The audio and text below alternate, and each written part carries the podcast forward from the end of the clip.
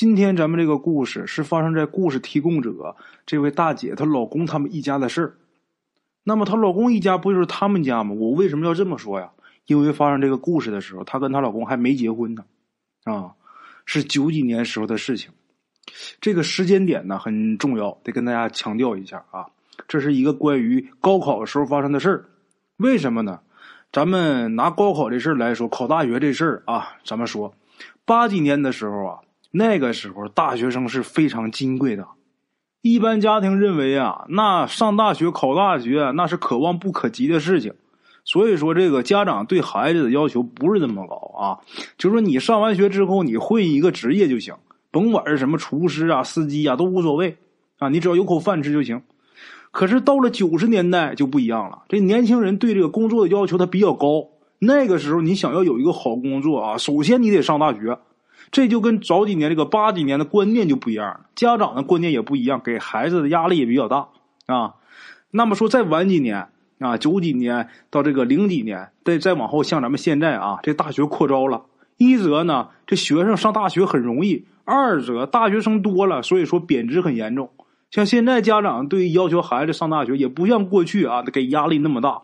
你甭管什么二本三本呐什么的野鸡大学，你弄一大学上就行，还不像那个过去。所以说，这个九十年代到这个零几年初的时候，那个时候这个高中生啊，这个考大学的时候，家长是真的很重视啊，那是人生中特别大的一件事啊。所以在九十年代，鬼友他大姐老公考学的那个年代，那高考是很了不得的事啊，不得了啊，那基本上是高中生唯一的出路，尤其是对这个寒门子弟来说，你上了高中要是不上大学的话，你还不如上个中专呢。对不对？你上一中专，你到时候你还能混一什么教师啊？什么工作？你这个没考上大学，你高中光一高中毕业，你没上过中专，最后你连一好工作你都混不上啊！咱们故事中啊，大姐她老公这大哥当时很刻苦啊。高考前一个月，他忽然间学不下去了，为啥呢？他跟自己爸妈说，就有人呢总对着他自己耳朵唱歌。刚开始跟家里人说呀，家里人都不信。就以为他呀是自己没有信心啊，他不想考，所以编出来的理由。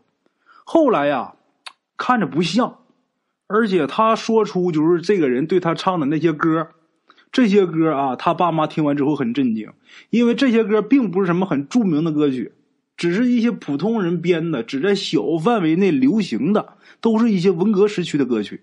就以鬼友大姐她老公那个年龄，当时那年龄，他根本就不知道这些歌曲。啊，他虽然不知道，他爸妈可知道，啊，尤其是他爸，这是当年呢，他爸那个厂子内部闹革命的时候啊，这个不是分成两派嘛？这两派内部自己编的，这文革以后自然就没人唱了。但是就是这歌啊，让他爸想起来一人，这人是谁呀？是他爸当年的一个同事啊。这人从一进厂开始就跟他爸俩一直就是死对头，俩人整整斗了一辈子。当时啊，他俩都年富力强，两个人是为争一个干部的一职位啊，正斗的是不亦乐乎呢。那么，为什么他爸一听自己儿子说耳边响起这歌啊，他就能联想到那个人呢？为啥呢？想起他有三个理由：第一呀，这个人跟他们家有仇啊，这个人跟他正在争一个职位。首先，这个人他有作案动机。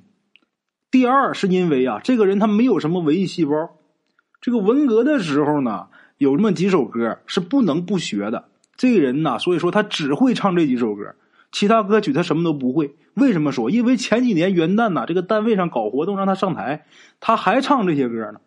啊，理由第三个是因为这个人啊会一些邪术。一九七六年大地震的时候，这个人呢曾经露过一手，所以呢，这家里边啊。就越想越像，啊，肯定是这个人呐，想整我们，不想让我们孩子考上大学。可是怎么办呢？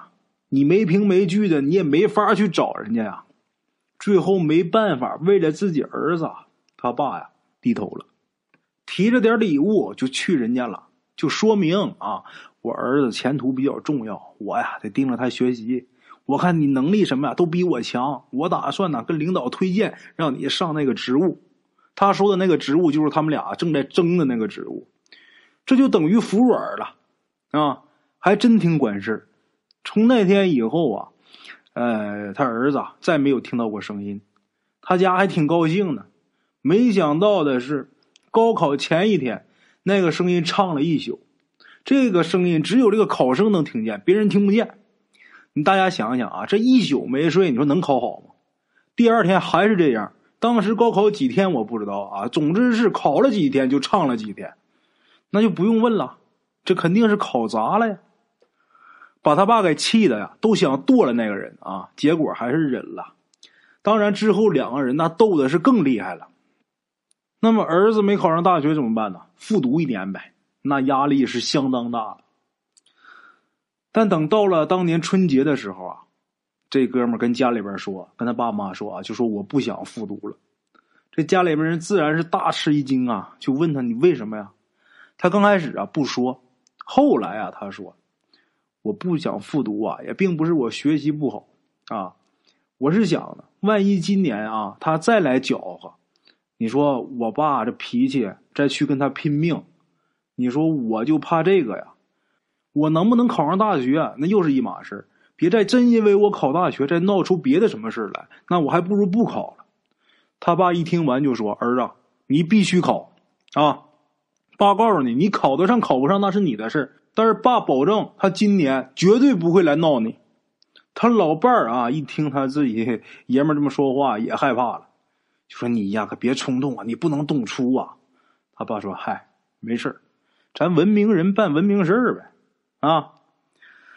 这小伙子一看自己父母这个态度啊，尤其是自己父亲，他又开始啊专心学习。但是他也能看见他父母有的时候背着他商量着什么，他问啊，父母也不告诉他。转眼间，咱们简短截说，又到了高考前一个月。果然呐，他耳边的那个声音呐，又响起来了啊，又开始唱歌。他跟父母一说。他爸一听完之后，都好像很高兴的样子啊，就说没事他要是闹啊，你就先睡觉去吧，啊，你明天再学。等到第二天呢，他放学回家，看这个家里边啊，突然间多了一人啊，坐了一大爷，这大爷能有五十多岁的样子吧。他爸呢就让他管这人叫王伯伯，他呢跟这王伯伯打了一声招呼，然后就去学习了。刚学不一会儿啊，那个讨厌的歌声啊又响起来了。他还自己在这纠结呢，说这事儿我就今天别跟父母说了吧，因为当时他们家有外人，这个王伯伯不是在客厅坐着呢吗？